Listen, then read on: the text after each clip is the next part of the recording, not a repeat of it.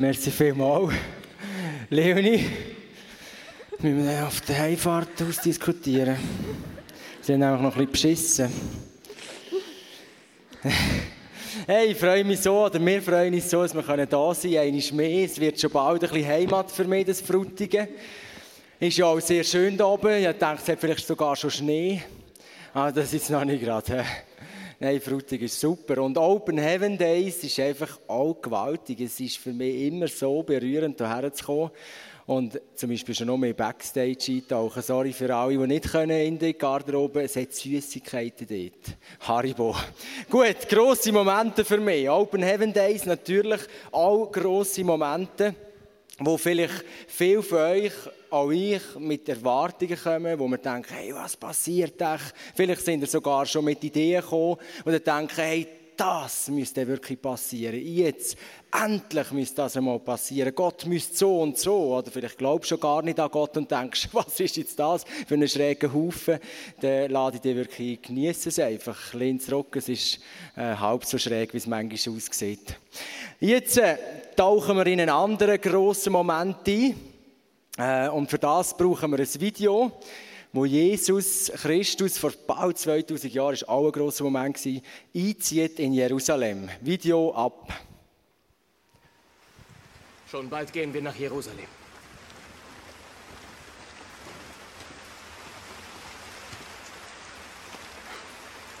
Jerusalem.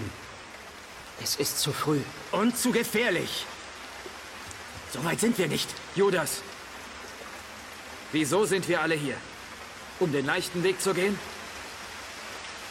Wir müssen die Botschaft nach Jerusalem bringen.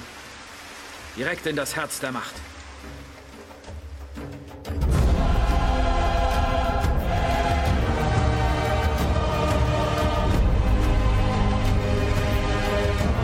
Wir zogen nach Jerusalem.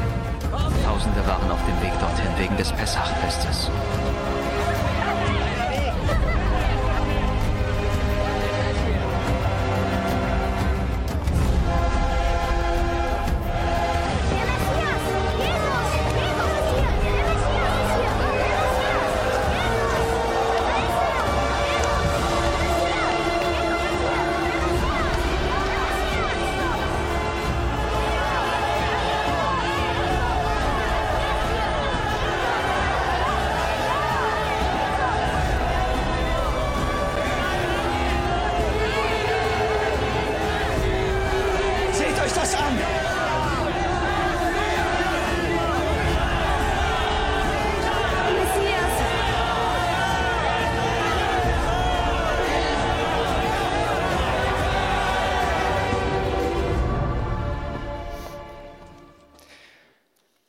Fast noch ein bisschen verrückter als Open Heaven Days. Aber Open Heaven Days haben wir nicht unterschätzen. Es ist wirklich auch ein grosser Moment. Und das ist ein grosser Moment. Stellt euch auch mal vor für die Jünger. Wir haben ein paar gesehen. Also die Jünger sind Freunde von Jesus gewesen. Die sind drei Jahre jetzt mit ihm unterwegs gewesen und sind dort Höchst und Tiefs mit ihm und jetzt plötzlich, hoho, jetzt, das ist der grosse Moment, sie reiten dort, haben ja auch noch Schiss gehabt, oder, in das äh, Jerusalem jetzt kommen und nachher gibt es so eine riesen Party und alle fangen da überbeissen und weiss nicht was. Das haben wir Menschen doch gern, oder? Open Heaven Days, mal ein bisschen Action, wir sammeln sich aus allen Gebieten um Frutigen herum, sogar vom Adubotner Hospiz, wo immer auch, kommen oben runter und kommt runter. Ist jemand von Adelboden? Ja, hoffentlich, oder? Oh. Adelboden ist so schön. Wir sind gerade letztes Jahr das Wochenende oben gewesen. Genau, feiern, Sachen feiern, zum Beispiel Adelboden feiern, das ist immer gut. Oder dann aufs Feld säckeln, schön, IB hat gewonnen. Oder so Sachen. Oder dann hast du ein Foto postet bei Insta und du denkst einfach, hey, so viele Likes, hat noch nie eins bekommen. Grosse Momente, oder, im Leben, wo wir geniessen. Hey, wirklich, oder? Du hast plötzlich, bis jetzt hast du immer 50 Likes gehabt, jetzt hast du 150. Was auch immer. Grosse Momente, das lieben wir. Und das ist so ein grosser Moment. Wir können das in der Bibel nachlesen, wo wir sehen, wie der Jesus, können das selber mal nachlesen, in jeder, jedem Evangelium. Das sind die, die Leute, die über Jesus sein Leben geschrieben haben, kann man das nachlesen. Der Einzug von Jesus in Jerusalem, das feiern wir übrigens auch. Das ist der Palmsonntag in unserem Kalender drin, wo wir einmal feiern. Und jetzt zieht der Jesus sie und es ist nicht nur speziell gewesen, äh, dass Jesus sie zieht, sondern es ist auch speziell gewesen, dass es Passafest war. Und das Passafest, das hat Leute von überall her angezogen. Oder? Ein bisschen wie die Open Heaven Days. Das sind vielleicht noch Leute von der Bodenseeregion. Ah, doch nicht. Auf jeden Fall hat es Leute dann auf Jerusalem gezogen, die sind wirklich einmal zuerst vom ganzen Land gekommen von allen Städten, von allen Dörfern und was noch zwischendrin ist. Und nachher sind sogar noch aus den verschiedenen Nationen gekommen. Einfach all die, die zum jüdischen Volk gehört haben, die sind dann gekommen. An dem Fest ist eines, eines von diesen grossen drei Festen vom, vom jüdischen Glauben, vom jüdischen Volk. Und die sind von überall her gekommen, weil sie das haben wollen erleben, mitfeiern und sie haben sich zusammen erinnert dass sie einen grossen Moment schon mal hatten als jüdisches Volk. Vor x, x, x Jahren, wo sie nämlich als Volk durch Wunder und Wunder und Wunder Gott sie rausgeholt hat aus einer Sklaverei. Die sind furchtbar unterdrückt gewesen. Und der Pharao hat sie unterdrückt und nachher hat Gott Wunder und Wunder und Wunder da und hat sie aus der Unterdrückung rausgeholt, wieder in die Unabhängigkeit, in die Freiheit. Und jetzt denken wir, jetzt kommen wir das wieder feiern. Und gleichzeitig sind mega Gerüchte im Umlauf gewesen. Jetzt müsst ihr euch vorstellen, der Jesus der ist mittlerweile der grosse Rabbi gewesen. Rabbi ist so eine Bezeichnung für Lehrer. Wir lassen dem gerne zu, wir wollen den sehen, wir wollen den kennenlernen. Und ihr könnt euch vorstellen, es ist ein bisschen weh, wenn jetzt das Gerücht umgegangen wäre, du ja vom Krieg Winniger gehört, dass der Justin Bieber heute noch aufkreuzt. Ja, da lacht nur jemand. den kennt ihr, glaube ich, gar nicht mehr. Kennen jetzt Frutigen, der Justin? Auf jeden Fall ist einfach so eine, Jesus war wirklich so ein, ein Popstar. Also dann, das war wirklich einer den hat man sehen. Man hat von allen Seiten her durch das ganze Land durch gehört von ihm. Wir haben gehört, dass in der Nähe, in Bethanien, ganz nahe bei Jerusalem, einer sogar von den Toten auferweckt ist. Oder? Der ist und nachher ist Jesus gekommen und er ist wieder zum Leben gekommen. Wir haben gehört, dass Kranke, Schwerkranke bei ihm wieder gesund worden sind. Wir haben gehört, dass wenn der redet, nimmt sei mir, der treibt man durch. Und wir haben gewusst, den will man sehen, oder? Und jetzt hört man, dass der auch kommt. Und jetzt kommt der wirklich, oder? Der Jesus. Und was das Verrückteste war, oder was so das Wichtigste war, wo man sich überlegt hat, ist, könnte der Jesus echt der Messias sein? Könnte echt der, der sein, der uns aus der Unterdrückung hält, wo wir so bei Deppern drin sind. ihr müsst wissen, das jüdische Volk zu dieser Zeit ist unglaublich unterdrückt worden. Jetzt sind die Römer 64 vor Christus, oder? Wir sind jetzt gerade 2000 Jahre zurück. Und 64 vor Christus sind die Römer eine Besatzermacht mit Tausenden von Soldaten ins Gebiet gekommen und haben einfach alles äh, die Verantwortung übernommen und grusig dergleichen da, wirklich grusig. Und 19 nach Christus, das ist zu der Zeit, wo Jesus gelebt hat, ist der Pilatus eingesetzt worden. Und von dem sagen sogar Geschichtsschreiber, die jetzt nichts mit Christentum und so zu tun haben, die sagen, das war jetzt so ein brutaler Typ gewesen. Also dem ist es einfach egal gewesen. Der, der hat jetzt wirklich einfach abgeschlachtet, was er können abschlachten. Kreuzigungen, tagtäglich fast. Es ist den Römern sogar mal das Holz ausgegangen, weil sie so viel gekreuzigt haben. Also Jesus, wenn wir einmal das Bild sehen vom gekreuzigten Jesus, das ist einfach einen unter Tausenden gewesen das war dann normal. Es war normal, dass junge Mädchen von den Soldaten missbraucht worden sind, wenn sie sie auf dem Feld angetroffen haben. Es war normal, wir wollen gar nicht alles aufzählen, was normal war. Geschichtsschreiber sagen, es war eine Zeit, die einfach grausam, hässliche Zeit war und totale Unterdrückung.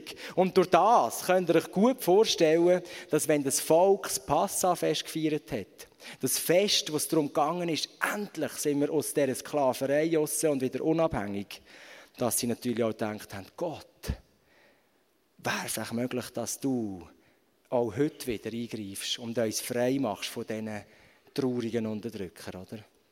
Und jetzt denkt man, und man hat die ganzen Schriften gehabt, was wir heute als Altes Testament haben, hat man dann gehabt, verschiedene Schriften, die immer wieder geredet haben, von dem, wo wird kommen, von dem, wo wird das Volk befreien, von dem, wo wird von den Unterdrückern befreien, der Sohn Davids und so weiter. Und man hat gedacht, ist echt jetzt da der Messias, der all die Schriften von ihm erzählen. Vielleicht ist jetzt der Jesus das. Und ihr müsst wissen, zu dieser Zeit hat es erstens mega viel gegeben, die Jesus geheissen haben. Ganz viel. Das war so ein Name wie Rudi in Frutigen oben. Was sagen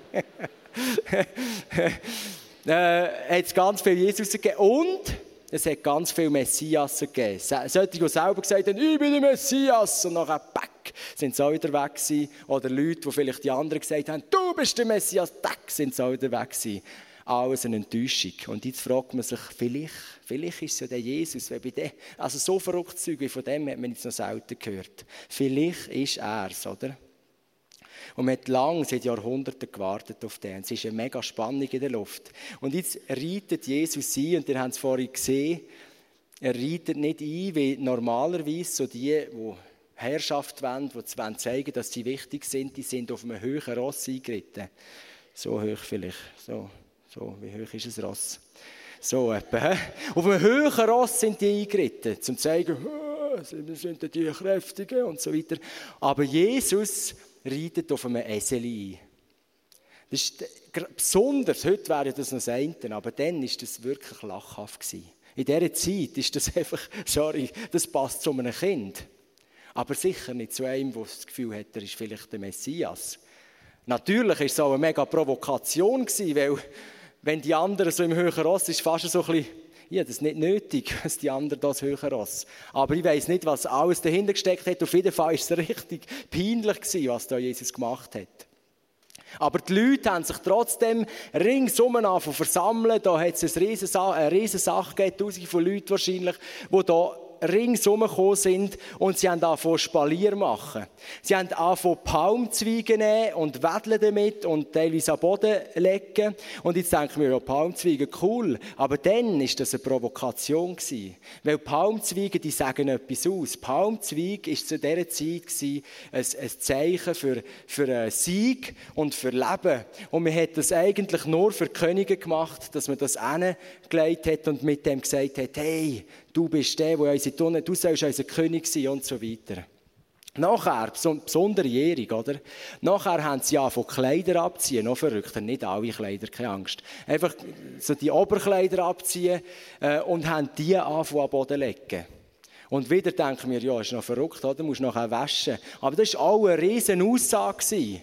Mit dem hat man, das hat man nur bei Königen gemacht und bei wichtigsten Leuten gemacht und auch wieder zum Sagen, hey, wir geben dir den roten Teppich. Komm du in die Stadt, übernimm du das Königtum. Übernimm du, führ du unsere Unabhängigkeit. Wir wollen dich als König, wir wollen uns dir unterordnen, du sollst unser Herr sein. Das hat man gesagt mit dem, wenn man, das, wenn man die Kleider am Boden da hat. Und nachher haben sie angefangen zu schreien. Das ist ganz sicher für besonders für die religiösen Eliten, für die Wichtigen, dann wahrscheinlich einfach haben die Bibel bekommen. Dann fangen sie an rufen, Hosianna! Der, wo du kommst im Namen vom Herrn, Hosianna bedeutet, hilf uns, Herr, greif ein. Und das ist an dem Passafest so der Höhepunkt gewesen. Das ist der Psalm 118, oder Verse aus einem Psalm von den Heiligen Schriften. Und die, der, im Passafest wird das so zum Höhepunkt und dann nimmt man den Psalm 118 und schreit sehnsüchtig zu Gott. Hey! Gott, hilf uns, Hosianna, hilf uns, greif ein, wir sind unterdrückt und so weiter.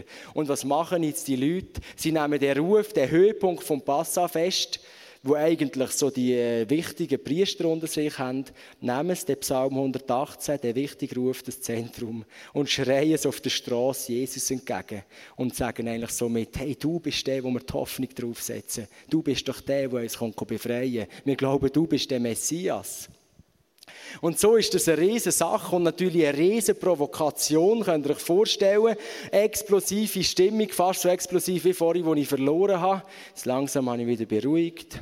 Äh, aber man hat gewusst, bei solchen Sachen, der Pilatus greift da relativ rassig ein. Und es hat es auch schon gegeben. der Pilatus ist da nicht, ist ziemlich schonungslos mit so Sachen und metzelt einfach ab, was er mit Quere kommt. Und dann ist die geistliche Elite gekommen, so die Pharisäer, die Wichtigen, die Priester, haben gesagt, Jesus, kannst du bitte sagen, sie sollen schweigen? Aber Jesus sagt einfach, äh, wenn die schweigen, dann werden die Steine äh, noch, noch rufen. Und sie machen weiter und es ist ein riesen Feier, ein riesen Ding, oder? Es gibt einfach ein Problem an dem ganzen Anbetungsgottesdienst hier in Jerusalem, an dem ganzen Ding, wo die Leute sich hinschmeißen und dem Jesus rufen, du bist unser König, hey, du sollst Königskrone nehmen, führe uns Unabhängigkeit, wir geben uns dich her, wir unterwerfen uns dir und du bist nicht und und und, ein riesen Lob und Zeug und Sachen. Das Problem ist einfach, die Leute, die so geschrauen haben, die haben genau eine Vorstellung gehabt, wie denn der König müsste sein. Wie müsste der Jesus sein, dass er wirklich der König ist, wo das macht, was sie denken. Sie haben einen handfesten König wollen. Sie haben einen wollen, wo sie ganz konkret und politisch und mit Macht herausführt aus dieser dreckigen Situation mit den Römern. Sie haben nicht irgendeinen König wollen, sie haben einen wollen, der ganz konkret und handfest ist. Und sie haben genau gewusst, wie er jetzt das machen müsste. Er müsste jetzt die Macht an sich reissen und nachher mit Heereskraft, mit Schwert, mit Gewalt müsste die Römer absäbeln und sie aus dem Land verjagen. Und er ist ja der Sohn Davids, oder? Der Sohn, ist immer wieder genannt worden, der Sohn des König Davids. Also der große König, der hätte mal vor langen Jahren hat mal all das gleiche Volk aus der Unterdrückung geführt, mit Heer, mit Kriegen, mit Gewalt. Und nachher hat er eine Zeit vom, vom Wohlstand und von der Unabhängigkeit gebracht. Und das Volk stellt sich vor, hey, das muss nicht sein. Und man hat sogar die Idee gehabt, der Messias, das ist gelehrt worden, der Messias wird einer sein, der Kerl, der wird eigentlich ein General sein, oder? Der wird, Teil haben das so gelehrt. Der wird uns mit, mit dem Heer, wird das Heer packen und nachher wird so richtig mal abgesäbelt und nachher gibt es wieder Wohlstand und Unabhängigkeit. Und je länger das die Woche geht, das ist jetzt ein bisschen das Problem, oder? Je länger das die Woche gegangen ist, je mehr Enttäuschung ist gekommen je mehr hat man gemerkt, der Jesus irgendwie, was ist auch da los? Plötzlich sehen sie Jesus, wenn er verhaftet ist. Sie sehen ihn, wenn er auspeitscht wird. Sie sehen ihn, wenn er sich nicht wehrt. Wenn er nicht äh, sagt, kommt, nehmt die Schwerter, jetzt sabeln wir alles ab. Nichts von dem. Er ist ruhig. Er wird, äh, die Kleider werden weggerissen, er wird auspeitscht, er wird angespeuzt, er wird verspottet, er wird verhört. Und er schweigt wie ein Lämmli auf der Schlachtbank macht nichts dergleichen. Und je länger, je länger das, das gegangen ist, je mehr sind die Leute enttäuscht und haben gedacht, hey, jetzt haben wir gedacht, jetzt kommt der König, jetzt haben wir gedacht, jetzt kommt der Befreier, jetzt haben wir gedacht, jetzt kommt endlich der erwartete Messias, der, der eingreift in meinem Leben, wenn ich mir es eben vorstelle, darum das und das müsst ihr tun. Und jetzt ist das so ein Schwächling. Jetzt ist das einfach so eine riesige Scheiß Enttäuschung mit dem. Er selber hat doch noch gesagt, dass er der Messias. Er selber hat doch noch gesagt, er sei der Gesandte Gottes. Er selber hat doch noch das Maul so groß gemacht. Und jetzt ist es einfach eine riesige Verarschung. Und wo es nachher zu dem kommt, es verhört wird und der Pilatus fragt das Volk, was soll ich mit dem machen? Die gleichen Leute wahrscheinlich, viele von den gleichen Leuten, die ein paar Tage vorher noch geschrauen haben, Du sollst unser König sein, unsere Kleider dir, alles gehört dir, wir wollen dich geben. Der gleiche, ja, die gleichen Leute, es kommt all die Bitterheit, all die Bitterkeit, all die Wut, all die Enttäuschung kommt zum Maul aus und sie schreien, kreuzigen ihn, weg mit ihm, Dornenkronen auf seine Fritte, wir wollen ihn nicht mehr sehen. Und das ist noch verrückt, oder? Ist doch noch krass, dass, dass paar Tage später so, so etwas so umschlägt. Und wir denken vielleicht jetzt heute auch, ja, also, also zum Glück sind wir im 21. Jahrhundert. Also, so doof wären wir auch nicht. Aber ich glaube, heute spielt sich immer wieder sehr Ähnliches ab. Vielleicht nicht, dass wir gerade sagen, kreuzigen den, aber dass wir bitter enttäuscht werden und uns abwenden, dass wir Gott den Rücken zudrehen und sagen, dass das null von diesen Erwartungen erfüllt. Ich bin ja die Open Heaven Days. Denkt jetzt beim Worship vielleicht oder nicht. Das höre ich auf. Nein, vorbei. Und ich glaube wirklich, ist heute immer noch so aktuell, dass wir so oft in einem guten Moment. Und wenn alles gerade zum Feiern ist und die Band wieder so schön spielt und der Mischer tut den Bass gerade genau richtig einstellen und das Schlagzeug kommt genau auf den Schlag und wir denken, wow, Jesus, du bist mein König, nie mehr etwas anderes, alles gebe ich dir, jeden Bereich von meinem Leben. Und dann kommt der Mendig und du denkst, ai, ai, ai, ai, du, jetzt ist der Chef immer noch so ein Doppeli ich glaube, ich muss eine andere Lösung suchen als der Jesus. Also ich glaube, es ist immer noch so ein Thema und das sind vielleicht lustige Beispiele, aber wenn, wenn man wirklich plötzlich Leid ins Leben kommt, echtes Leid ins Leben kommt, kann es teilweise brutal hart werden. Dass man nicht einfach von seinen Vorstellungen gesteuert sagt, komm, das mit Jesus, ich glaube, alles versucht, nehmen wir es doch einfach sein. Und ich glaube, heute Abend sind auch Menschen da, die haben schon x-mal Hosianna, Herr, hilf doch, greif doch eingerufen. Und bis heute haben sie keine Antwort. Oder Leute, die da sind, die, die, die durch Leiden gegangen sind. Oder die gesagt haben, hey Gott, wenn es dich gibt, dann sag. Und es ist keine Antwort gekommen bis dahin. Und ich habe in der Vorbereitung das es hat auch jemand da, du hast eine schwerkranke Mutter daheim. Und du fragst ihn manchmal so, hey Gott, könntest du nicht einfach? Hosianna, hilf doch. Und es ist wie bis jetzt nichts passiert. Oder du bist vielleicht von Sucht plagt, das habe ich auch so den Impuls gehabt, dass Leute da sind, die sind richtig plagt von einer Sucht. Und du hast schon so viel versucht. Und er hat gesagt, Jesus, bitte hilf mir, du bist der König, ich gebe dir Sehnen. Und, und nachher bist du wieder dort und denkst, es ist so eine Enttäuschung. Irgendwie, ich komme nicht los und der Gott scheint mir nicht zu helfen. Und ich, wo ist die Antwort von ihm? Wo ist der Gott? Und wenn wir die Geschichte zurückgehen, ist es so krass, oder wie vor 2000 Jahren die Leute haben wirklich gedacht, was ist das, oder? Was ist das schon? Was ist das für ein Messias? Was ist das für ein Gott? Was ist das für ein König? Was ist das für ein Jesus? Aber die Pläne der von Jesus, wo er eingelaufen ist auf das Jerusalem, sind auch ganz anders gewesen, als sich die Leute vorgestellt haben. Nicht der politische König, der politische Herrscher, der mit, mit Heer und mit Schwert äh, das an und Unabhängigkeit bringt, sondern der, der ans Kreuz geht, freiwillig. Und ein Riesenplan, ein wunderschön, viel, viel schöner, viel weiter, viel herrlicher sein Plan, Gott viel weiter, viel, viel grösser ist er, viel schöner als das, was die sich die Menschen vorgestellt haben und sich hätten vorstellen können. Jetzt stell mal vor, die Leute, oder, die da innen noch so angebetet haben, inklusive die Jünger, äh, wo nachher Teil von denen gesagt haben, komm, Dornenkrone, und nachher hängt er am Kreuz. Für all die, die die Hoffnung auf ihn gesetzt haben, für die ist wie, wenn man von der Gamesprache redet, ist Game over gewesen, oder? Die haben wirklich gedacht, so, jetzt, ist fertig, jetzt ist es vorbei, jetzt kannst du das Game fortschmeißen. Wir haben es versucht, aber jetzt ist es vorbei, oder?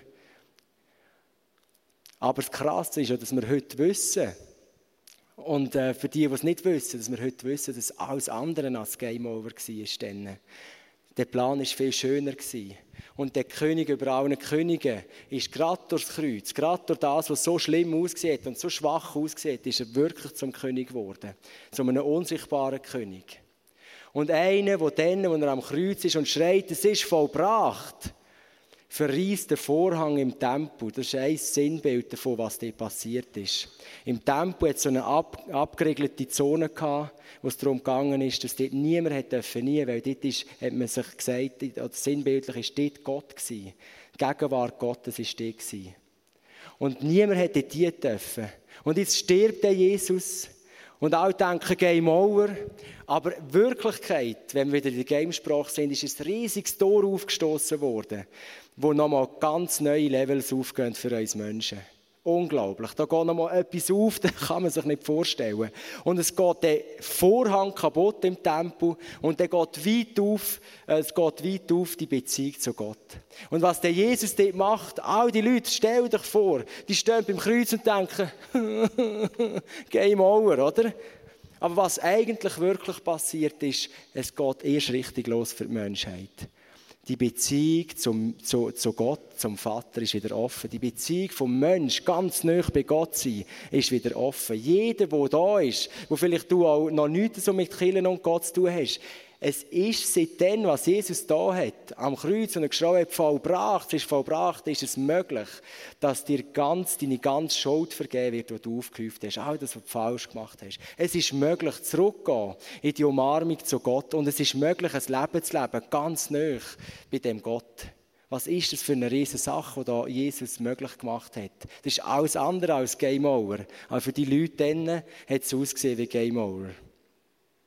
Und ich glaube wirklich, dass, dass wir immer wieder anstehen in unserem Leben, das ist auch bei mir schon so viel so gewesen, dass ich das Gefühl habe, ja, sorry, vorbei, Game Over, also jetzt, jetzt habe ich es wirklich vergamet, jetzt ist es vorbei, jetzt, also ja, eigentlich erwartet Gott so und so und jetzt ist alles so und so und das kann mega wehtun.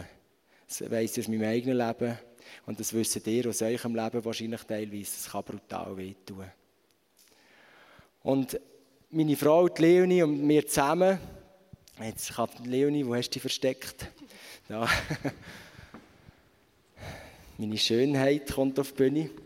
Und äh, sie wird jetzt so aus unserem, besonders aus ihrem Leben erzählen, wie, wie genau das auch war, dass wir oft angestanden sind und das Gefühl haben, oh, jetzt ist Game Over. Genau, ich habe so einen Game-Over-Moment erlebt in meinem Leben. Ich muss ein bisschen ausholen. Und zwar habe ich mich sehr gefreut bei dem Opener, wo ich Tanz gesehen habe. Es war schön, merci vielmals. Ich war schon als ein kleines Mädchen sehr fasziniert von Tanz. Ich habe das gerne geschaut, ich habe daheim viel getanzt. Ähm, und ich wäre wahnsinnig gerne in Tanzunterricht gegangen. Aber ich bin ähm, sehr äh, ländlich aufgewachsen, in einem kleinen Dörfli und ähm, habe noch viele Geschwister. Und es ist einfach in dem Moment nicht möglich gewesen, dass meine Eltern mich da wöchentlich in ein Training hätten können fahren und ich habe das nie können machen. Also ich habe nie können einen Tanzunterricht besuchen, aber das ist so etwas gewesen, was mir so gefallen hat, was mich irgendwo fasziniert hat. Und ich hatte lange Zeit das Gefühl gehabt, ja, das ist äh, vorbei. Also wenn man das machen will, dann muss man früher anfangen. Und ähm, habe eigentlich immer so das Gefühl gehabt, ja, das Thema ist abgeschlossen, das habe ich halt leider nicht können und kann ich nicht machen. Und recht spät, erst etwa mit 20, bin ich nachher in Kontakt gekommen mit jemandem, der getanzt hat und hatte irgendwie so das Gefühl gehabt, mal, eigentlich, wenn ich das will, dann, dann kann ich das ja eigentlich immer noch anfangen. Und habe dann angefangen, Tanzunterricht zu nehmen. Und lustigerweise ist wirklich auch gerade in dieser Zeit, also ich bin vielleicht, glaube von ein oder zwei Mal ins Training gegangen, habe ich mein erstes ähm, prophetisches Wort empfangen. Das bedeutet, Prophetisch heißt, ähm, dass wie Gott etwas offenbart, etwas, wo man nicht können wissen, wo, wo ähm, einfach er aus seiner Perspektive einem kann zusprechen. Und es ist eine Person auf mich zugekommen, die mich nicht kennt hat, die keine Ahnung hat von mir und hat gesagt, sie, äh, er glaube, dass sie die Gabe vom Tanz heik oder empfangen heik. Und ähm, von dem her habe ich wirklich immer so gespürt, Tanz ist irgendetwas, was Gott in mein Leben geleitet hat, in mich hinein. Ich habe auch wirklich immer so ein Gefühl gehabt, er hat etwas vor mit dem. Genau. Und ähm, es ist nachher so gekommen, dass wir äh, vom Aargau, also der David und ich, vom Kuraten haben und aus dem Aargau nachher auf Bern gezügelt sind. Und dann habe ich eben nicht mehr so ländlich gewohnt, sondern sozusagen Bern Downtown, also da bin ich voll in der Stadt gewesen. Und dort hat es eben nachher Möglichkeiten gegeben für mich. Und ähm, Gott hat da wirklich so ein bisschen wie ein Wunder da, obwohl ich eigentlich sehr spät angefangen habe mit dem Tanzen und auch mein Körper nicht unbedingt so die Voraussetzungen mit sich bringt, was es bräuchte, bin ich eigentlich relativ schnell auf ein, auf ein gutes Niveau gekommen und habe, habe ähm, ja, da sehr schnell Fortschritte gemacht. Und in Bern neben habe ich die Möglichkeit gehabt, ein Jahr lang einfach nur zu trainieren äh, habe dann nicht geschafft auf dem Beruf, sondern habe ein Jahr lang einfach ähm, Tanztraining gemacht und das war eine coole Zeit gewesen. habe mich vernetzen mit Kunstschaffenden von Bern. Ähm, ich bin dann eben noch einen, äh, einen grossen Sprung vorgekommen, auch tanztechnisch.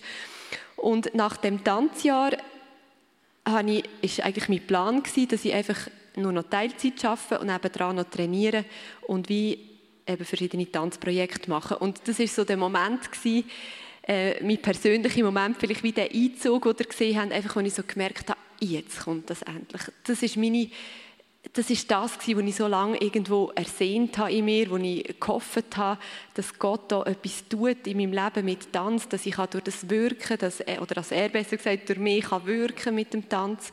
Und ich bin wirklich voller Erwartung und dachte, jetzt, ähm, jetzt geht es los, jetzt endlich bin ich an dem Punkt.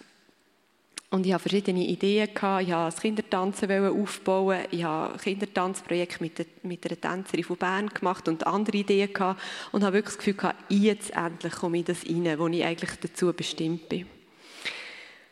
Und die Erwartungen und, Hoff äh, und Hoffnungen, die ich hatte, die haben sich dann nicht ganz so entwickelt. Und zwar hat es schon Ende von dem Tanzjahr angefangen, dass ich ähm, starke Schmerzen bekommen habe. Zuerst vor allem so im unteren Rückenbereich und nachher später noch in den Zechengelenk, im Fußgelenk.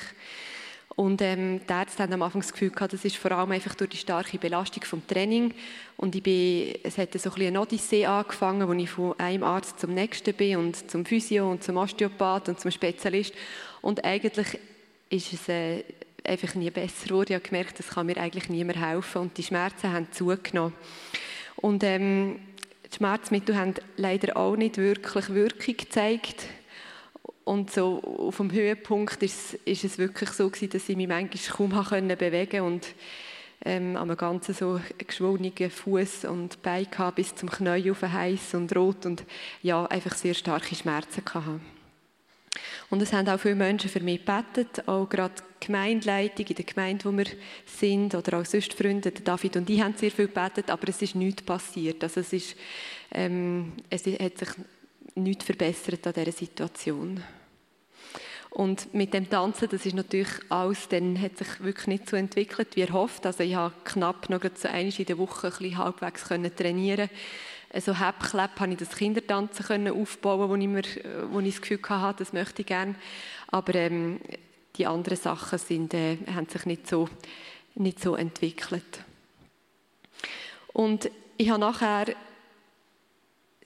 also in dieser, in dieser Zeit, innen, das ist auch eine spezielle Geschichte, hat mir wirklich, das ist wie von Gott her so eine Offenbarung gewesen, dass ich plötzlich wie gemerkt habe oder gewusst habe, die Schmerzen, die ich habe, das ist, eine, das ist eine rheumatische Erkrankung. Und mein Hausarzt hat mich dann zu einem Rheumatologen geschickt und der hat schon in der ersten Sprechstunde das bestätigt.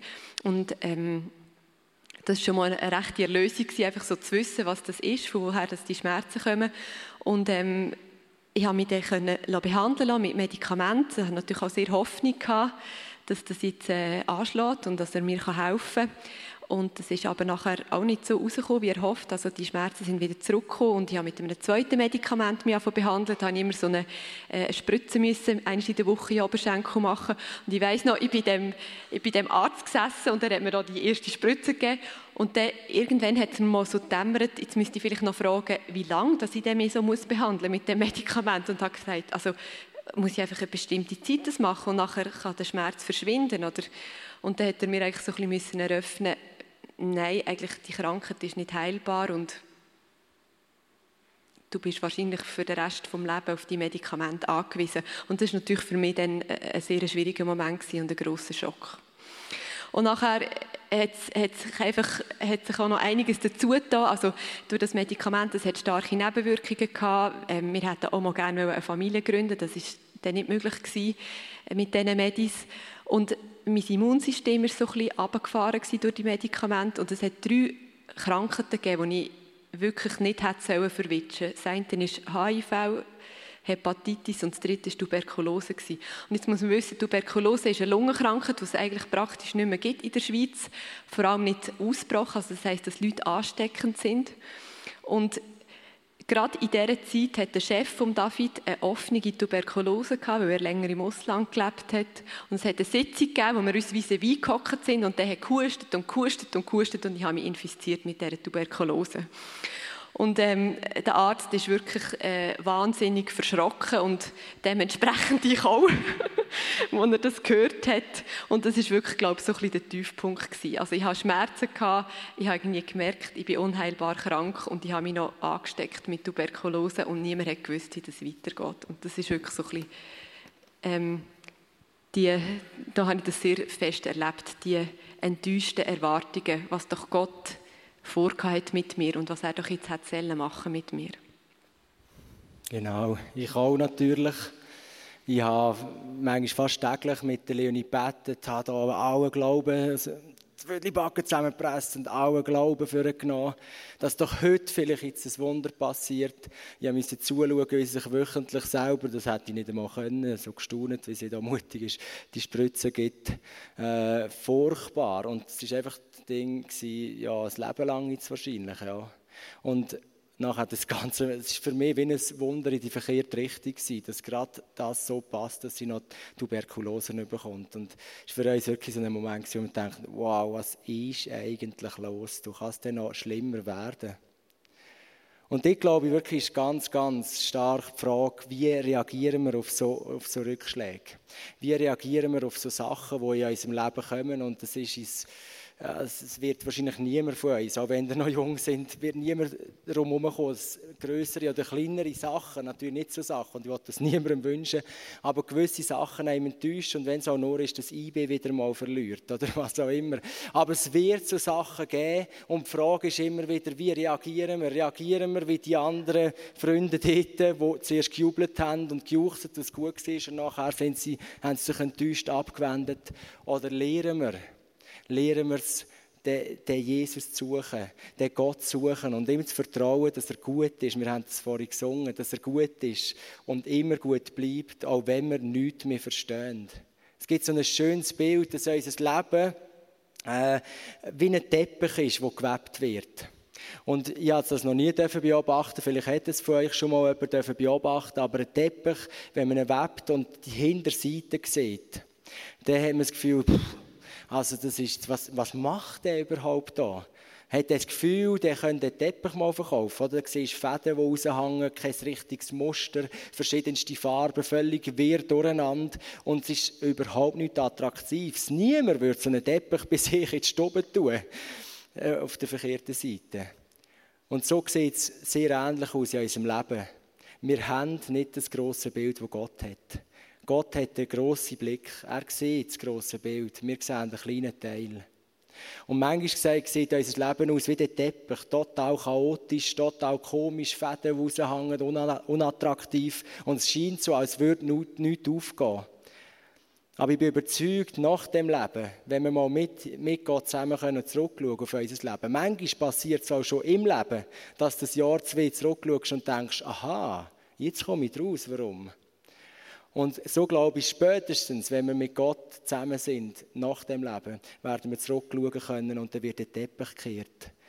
Und all das chaotische, komische, Fäden und unattraktive, plötzlich sehen wir, aha, das ist ja unglaublich, was für ein schönes Muster da gewoben worden ist.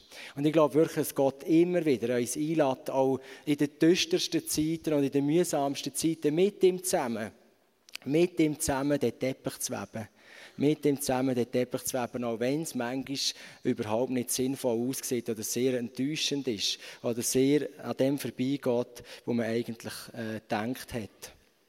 Und ich glaube, was passiert, wenn man in diesen Zeiten immer wieder, natürlich auch in den Zeiten, wo es gut läuft, aber auch gerade besonders in den Zeiten, wo es schwierig ist, wählen, dass wir zu Jesus säckeln, dann macht es immer wieder, dass der Sturm, wenn Sturm im Leben ist, dass der Sturm gestillt wird. Oder der Sturm bleibt, aber er kommt mit uns durch den Sturm und tröstet uns. Manchmal nimmt er den Berg auf die Seite und man kann durchlaufen und ah, endlich.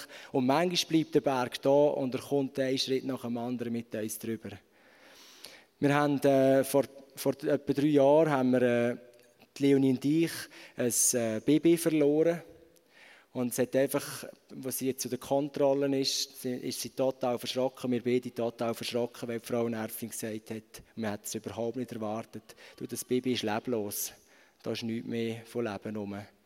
Und wir sind mega verschrocken und haben uns gesagt, komm, jetzt gehen wir zu dem Jesus. Sie haben meine komische Ukulele vorgenommen, haben angefangen anbeten, haben angefangen Gott zu suchen, haben gespürt, wir sollen beten, dass da Leben zurückkommt über dem Baby. Wir haben angefangen beten und Leben freisetzen, bis wir am Schluss äh, nochmal Kontrolle hatten und gewusst haben, es ist wirklich gestorben und es muss rausgenommen werden.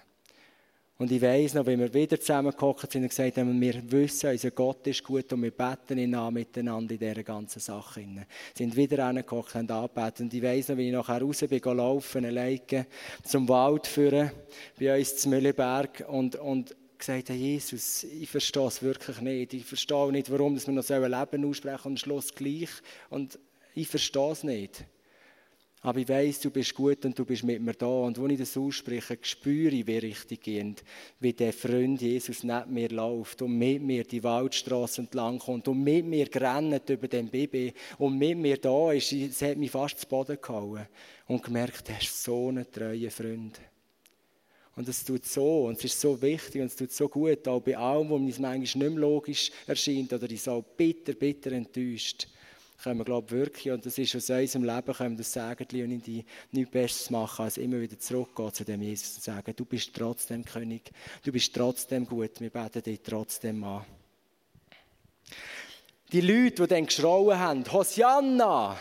Und so weiter, komm, hilf uns, greif ein, die haben so schnell nachher sich abgewendet, wo sie enttäuscht sind, dass sie gar nicht mehr mitbekommen haben, was eigentlich der Jesus für einen Triumph eingefahren hat. Und ich glaube immer wieder, dass wir, äh, dass wir dort wirklich, wenn wir zu dem Jesus gehen, dann werden wir immer mehr auch sehen, was er unglaublich Gutes macht. Auch in ganz hässlichem Zeug, wo, wo mega mühsam oder schwierig ist, wie er aus dem heraus Gutes machen kann. Er nicht schickt, er schickt nicht das Böse. Aber er sogar aus ganz wildem Bösem oder Sachen, wo wir uns selber reingeritten haben, sogar wieder Gutes machen kann. Aber es ist auch immer wieder das Ding, dass wir uns ihm hergeben und ihm zuwenden. Leonie, erzähl uns doch noch, wie das weitergegangen ist bei dir. Es hat nämlich eine sehr schöne Geschichte. Es ist noch nicht Ende, aber. genau.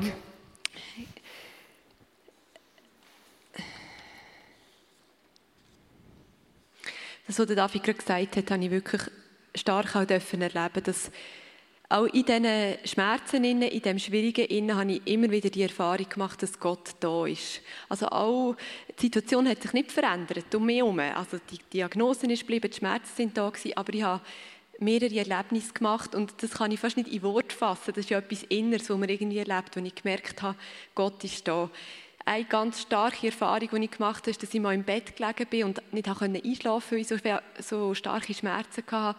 Und in dem Moment war wie Gott einfach ganz präsent bei mir. Ohne Zweifel habe ich gewusst, das ist Gott. Und er hat mir wie gesagt, schau, es ist nur dein Körper. Ich glaube, er hat mir damit nicht sagen, ja, ist doch nicht so tragisch. Aber er hat einfach so wie gesagt, es ist nur dein Körper es kann dir nichts passieren. Und ich habe so wie gemerkt, ich bin so geborgen bei ihm, mein innerer Mensch ist bei ihm. Mein, mein Körper kann an mir zerfetzen und, und vergehen. Und, es, und es, ich nehme keinen Schaden daran, weil ich bin bei ihm geborgen. Das ist so eine starke Erfahrung, wo ich wirklich gemerkt habe, er ist bei mir. Nachher ähm, habe ich eben mich behandeln lassen mit den Medikamenten, die ich vorher gesagt habe. Und ähm, es ist nachher so weitergegangen, dass ich auch körperlich sehr viele Wunder erleben Zum Beispiel eben die Tuberkulose, die ich dann ähm, bekommen habe. Das hat man wirklich nicht gewusst, wie sich das entwickelt. Also es hätte können sein, dass sich die unbremst in meinem Körper ähm, können ausbreiten Und das ist nicht passiert. Dort musste ich auch noch Medikamente nehmen, aber das hat... Äh, ähm, hat sich nachher total, also eigentlich wieder erwartet, sehr gut entwickelt, dass da mir nichts passiert ist. Nachher haben die Medikamente sehr gut angeschlagen, die ich nehmen konnte. Zum Beispiel ist mir beim Fuß eine Sehne kaputt gegangen durch die dauernde Entzündung und die ist einfach heil geworden. Was auch nicht zu erwarten war, ist, die ist einfach in relativ kurzer Zeit ist die wieder ganz gewesen. Und ähm, ich würde so sagen, es ist für mich, glaube ich, so wie beides gewesen. Ich habe einerseits einfach das Glück gehabt von einem guten Arzt, von guten Medikamenten, auch das Privileg, in einem Land zu leben, wo man so Krankheiten behandeln kann. Und es haben auch einfach weiterhin viele Leute für mich gebetet. Und Schritt für Schritt ist da wirklich heilig gekommen. Also ich habe bei Glied dann einmal schmerzfrei geworden. Und ähm, das war natürlich schon mal super, gewesen, aber ich hätte natürlich mir auch noch gewünscht, dass ich dann die Medikamente mal absetzen kann. Und irgendwann habe ich mal den Arzt gefragt, ob, ob man das einmal könnte probieren könnte, obwohl eben das ja eigentlich nicht heilbar ist. Und er war einverstanden gewesen, nach einer gewissen Zeit, dass man das mal ausprobiert. Und ähm, ich habe die Medis abgesetzt und ich bin auch gleich darauf ab, wir haben uns eben auch Familie gewünscht, bin ich nachher schwanger geworden und die Schmerzen sind wirklich nicht mehr zurückgekommen. Und das ist für mich einfach so, eine, so ein Wunder, das Gott da hat. Dass, dass das, klar, es gibt, es gibt äh, es ist nicht alles erforscht, es kann immer Zufall geben, es kann, kann Spontanheilungen geben oder was auch immer, aber das ist für mich ist das wirklich ein Wunder, das Gott da hat, dass die Schmerzen nicht mehr zurückgekommen sind. Ich muss sagen, noch zweimal später ich, sind die Schmerzen wieder gekommen, einfach für eine gewisse Zeit, wo ich gemerkt habe, jetzt fängt es wieder an. Und ich habe beides Mal wie so Gott gefragt, was ist jetzt? Und ähm, habe einfach das Gefühl gehabt, ich soll das über mir aussprechen, die heilige Ansprüche, dass er wirklich ein Wunder da hat an mir. Und das ist wieder vergangen. Also, und das letzte Mal, wo ich glaube Schmerzen hatte, ist vor drei Jahren glaube Also seitdem, oder ja, ich glaube etwa vor drei Jahren, also seitdem habe ich nie mehr Schmerzen. Es ist für mich wirklich ein Wunder, das Gott da hat. Und dann äh, hat es der David ja auch schon angesprochen, oder?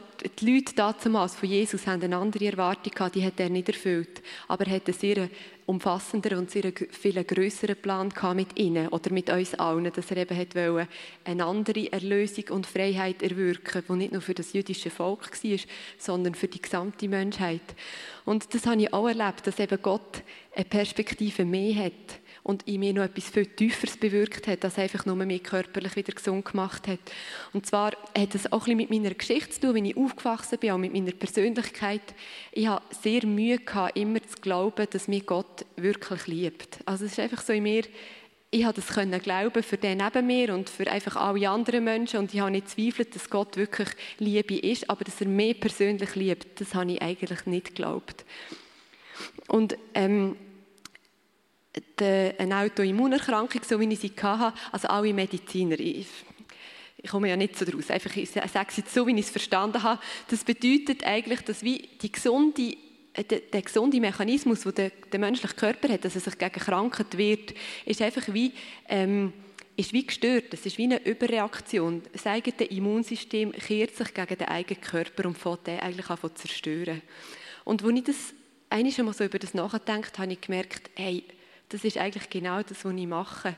Ich habe eine, eine Schutzfunktion aufbauen, dass ich nicht verletzt werde, weil wenn ich nicht so glaube, dass der Gott mich wirklich persönlich liebt, kann ich ja auch nicht enttäuscht werden. Und habe so gemerkt, ich habe wie eine, wie eine Schutzmauer aufbauen, die aber mehr innerlich kaputt macht, weil das ist ja nicht Gottes Gedanken über mir, das ist nicht seine Worte. Und habe irgendwie so wie eine Parallele gesehen zu dieser, zu dieser Krankheit, die ich habe, so dass, dass äh, die Schutzfunktion, die eigentlich nicht ein Schutz ist, sondern mich schlussendlich zerstört. Und in dieser ganzen Geschichte hat Gott einfach auch sehr viel innere Heilung an mir getan, dass ich das habe gelernt, also ich bin immer noch dran natürlich, aber ich habe dann wie das so erkennen und habe wie gelernt, das anzunehmen und ihn wirklich als der liebende Vater kennengelernt und, und kann das wirklich heute für mich persönlich ähm, nehmen und weiß wirklich, er liebt mich persönlich. Wow, merci viel, viel mal. Jetzt bleibt uns eigentlich nur noch euch einzuladen heute Abend. Und zwar sind wir beide nicht nur einfach, wenn wir die Bibel lesen, sondern wenn wir das wirklich erleben, seit vielen, vielen Jahren, dass Gott gut ist, sind wir überzeugt, dass Gott wirklich gut ist, richtig gut ist. In all dem Sinn, wo man vielleicht auch denkt, hey, was ist eigentlich los, wieso greift er da nicht ein und so weiter, haben wir wirklich erlebt, wie er überall alles gut ist und mit uns auch durch Sachen durchkommt. Und ich glaube, was bleibt von uns heute Abend an euch zu Frutigen, ist die Einladung von dem Vater im Himmel, der sagt, hey, ich bin da. Ich bin da und wenn du mich auch manchmal nicht verstehst, ich lade dich ein, heute Abend in die Beziehung jetzt kommen, wenn du vielleicht noch nie von dem Gott gehört hast und jetzt so vielleicht auch berührt bist von dem, wie das Leonie erlebt hat und wie, wie wir das erlebt haben, das ist für uns alle und er lädt dich heute Abend ein und sagt, hey, komm, komm. Du kannst auch in die Beziehung kommen mit mir. Mit mir durch Berg und Tal. Manchmal schiebe ich den Berg weg und manchmal gehen wir zusammen drüber, aber nie mehr allein. Der Gott lädt dich ein und lädt uns auch ein. Er lädt dich auch ein, wenn du dich irgendwo, vielleicht nicht gerade, nicht gerade so, dass du schreist, kreuzigen ihn, aber vielleicht im Sinn von, ah, ich weiß nicht so recht mit dem Gott. Ich lasse es, glaube ich, ein bisschen bleiben. Und heute Abend merkst du, wie der Gott dich wieder ruft, wenn er wieder weit offene Arme, das hat er immer gehabt. Aber heute nimmst du es wieder wahr, wenn er weit offene Arme hat gegenüber dir. Dann laden wir dich auch ein, dass du zurückkommst und sagst, hey, ich komme zu dir zurück, egal, äh, was gerade für eine Situation ist, wo ich gerade drinnen stehe. Ich lade dich wieder ein, dass du mein Leben prägst. Ich gebe mein Leben neu dir her, durch Teufels und durch Höchst. Und das erste Band kann mal vorkommen. Das Erste, was wir gerade machen wollen, wir werden später auch noch für körperliche Heilung beten, wenn wir überzeugt sind, auch durch unsere Geschichte, dass Gott körperliche Heilung schenkt.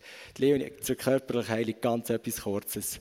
Ich, mal, ich war so hässlich auf die Leonie, weil wir gestritten haben, dass ich mit der, äh, der mit der Faust in die Wand geboxt habe. Und nicht auf sie, in die Wand. Äh, und nachher habe ich das Handgelenk sehr wahrscheinlich gebrochen. Also irgendetwas Kleines gibt es ja manchmal, oder? Und nachher äh, ja, haben wir uns zum Glück versöhnt. Das, Gott schenkt uns das immer wieder. Das ist etwas unglaublich Gutes. Und nachher hat sie für mich gebetet, dass es wieder gut wird. Und es ist gut geworden, wirklich.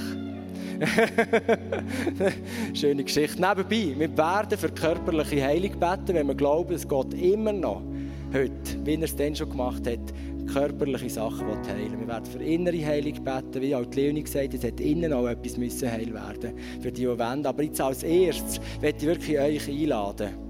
Die, die da sind, die sagen, ich habe noch nie von dem Gott gehört und ich habe schon gehört, das hat mich nie angesprochen. Ich wette aber heute Abend spüre ich wirklich, der Gott lädt mich ein in eine Freundschaft mit ihm. Der Gott lädt mich ein, mein Leben ihm herzugeben. Und das ist vielleicht das erste Mal in deinem Leben. Lade ich dich ein, jetzt gerade jetzt darfst du aufstehen und hier vorkommen. Du kannst vielleicht hier ein bisschen dunkel, du bist nicht so ausgestellt, aber hier irgendwo vorkommen.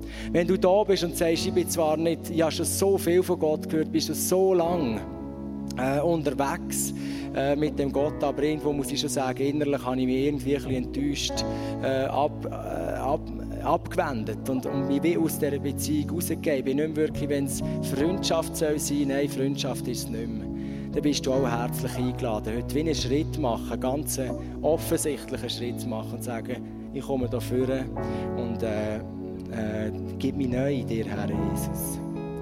Die sind jetzt eingeladen, die sind auch eingeladen, zu hocken zu bleiben, die müssen überhaupt nicht. Aber wenn du merkst, hey, dass mein Herz klopft, dann bist mutig.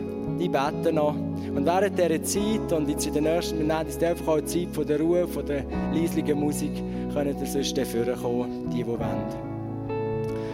Vater im Himmel, wir danken dir, dass du da bist und wir danken dir, dass du durch deinen Geist einfach uns immer und immer wieder ermutigst. Und wir danken dir so fest, was die Leonie und ich auch erleben mit dir und dürfen merken, dass du gut bist. Und so danke dir, Geist Gottes, wenn da Leute sind, die, die heute einen Schritt machen auf dich zu oder erneut einen Schritt auf dich zu du, du ihnen äh, zieh du sie zu dir jetzt und gib ihnen Mut, dass sie sich, dass sie führen können. Danke vielmals, Vater im Himmel, für deine Gegenwart. Du meinst es so gut.